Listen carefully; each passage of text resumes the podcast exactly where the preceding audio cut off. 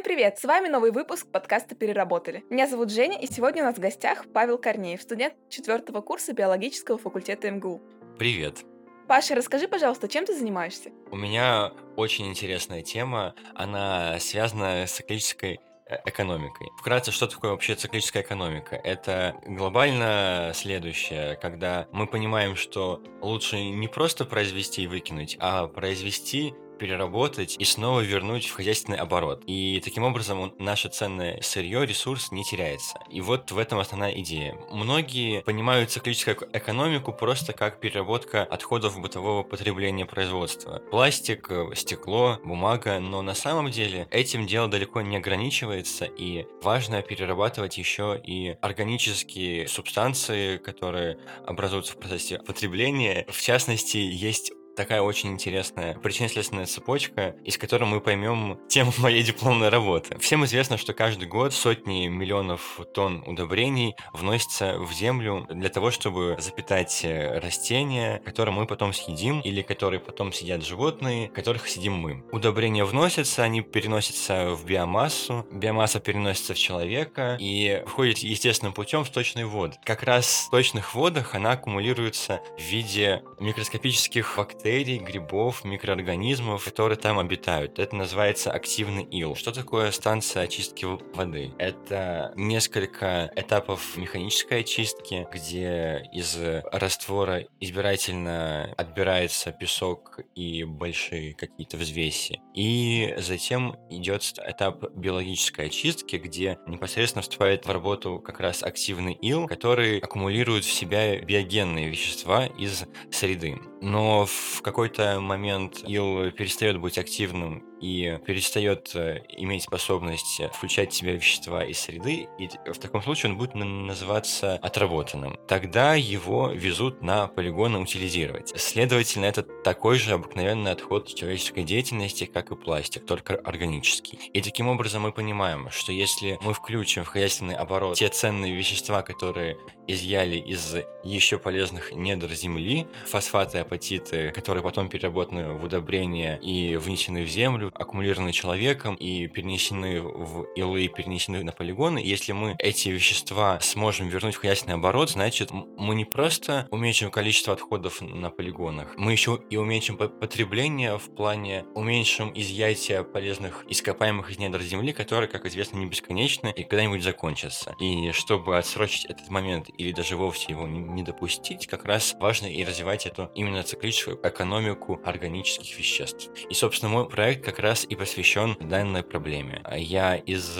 илов в Курчатовской станции очистной беру прям илы, приезжаю туда, приезжаю на факультет, э, ставлю их э, на аэрацию, то есть, грубо говоря, просто покупаю аквариум и вливаю туда ил. Там есть мешалка, там есть такой аэратор, который подает кислород, и, следовательно, микроорганизмы не умирают от э, кислородного голода. И таким образом они живут, и я их исследую. На данном этапе я исследую их биоразнообразие, их э, свойства антибиотические, их э, делаю видовое определение, и затем буду уже тестировать организмы на предмет их эффективности, эффективной адсорбции веществ из внешней среды. Адсорбция — это просто поглощение веществ из среды. То есть получается, что ты хочешь достать все те удобрения, которые впитали в себя организмы, живущие в иле. Да, да, да. А через цепочки биохимических превращений именно так. А их возможно потом как-нибудь разделить, потому что ведь разные удобрения существуют? Да-да-да, это действительно сложная задача. Она состоит прежде всего в том, чтобы из э, грибного мицелия... Мицелий — это просто то, что представляет из себя гриб, его большой разветвленный ничатый организм. Задача состоит в том, чтобы из мицелия достать ценные вещества — азот, фосфор, калий. Грубо выражаясь, эти три элемента составляют основу всех удобрений. Чтобы вернуть вещества в хозяйственный оборот, нужно опять опять же, на выходе получить что-то вроде суперфосфата, как эти технологии могут войти в производство? Да, тоже интересный вопрос, потому что такой технологии еще нет. Если бы она была, она бы была уже повсеместно распространена, потому что она крайне ценная и очень перспективная, потому что актуальна вообще для всего земного шара, потому что во всем земном шаре есть станции очистные, где производится очистка сточных вод, и, следовательно, такая технология востребована везде. И с учетом того, что действительно сотни миллионов тонн одних только удобрений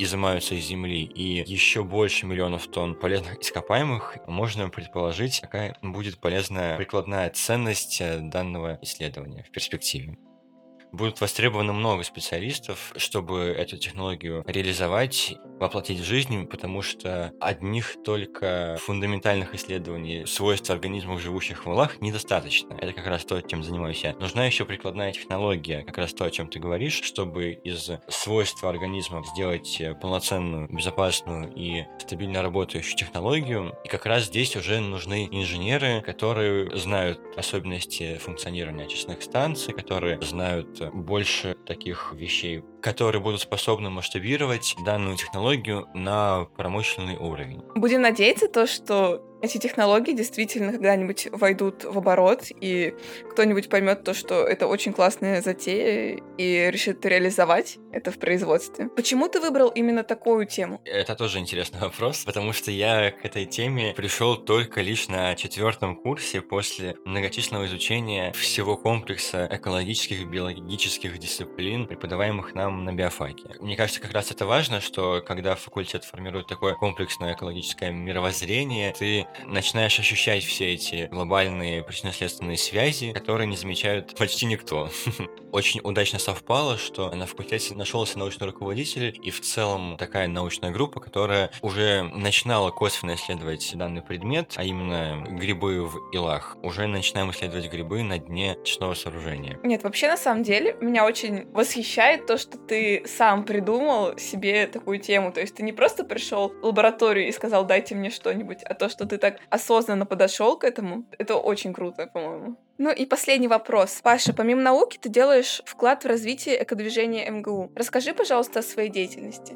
Все началось с самого первого дня эко-гильдии, даже раньше, когда мы организовывали Музыкофест 2018 года, и впервые родилась идея не просто раз в год проводить мероприятия Музыкофест, на постоянной основе проводить экологическое просвещение и в целом развивать движение и создавать интересные проекты, решающие цели устойчивого развития. Именно с этой мотивацией мы создали, собственно, эко-гильдию МГУ. Вместе с Альбиной я явился и с организатором этого движения, и сейчас являюсь куратором новых проектов эко-гильдии, и мне отрадно, что наше движение с каждым днем становится все больше. У нас в эко-гильдии 9 отделов, и, например, подкасты записываются в рамках отдела просвещения. А в моем отделе новых проектов э, внимание уделяется непосредственно абсолютно новым проектом, которых э, никогда не видело экологическое сообщество, даже не, не, не просто МГУ, а мне кажется, России, мы делаем именно такие глобальные устойчивые системные проекты, которые будут действительно решать проблемы нашего мира. Например, есть такой проект Экогиз, где мы команды кар- картографов, весовщиков, экологов разрабатываем уникальное приложение, которое покажет комплексную экологическую ситуацию в Москве. И такого проекта еще нет. Уникальность его в том, что мы будем использовать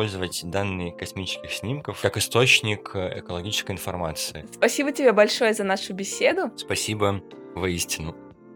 Спасибо вам большое за то, что послушали выпуск. Оставляйте комментарии. И если вдруг вы занимаетесь экологическими разработками или у вас есть интересная тема для экологического проекта, пишите нам, приходите, рассказывайте, мы будем очень рады вас послушать. Всем пока!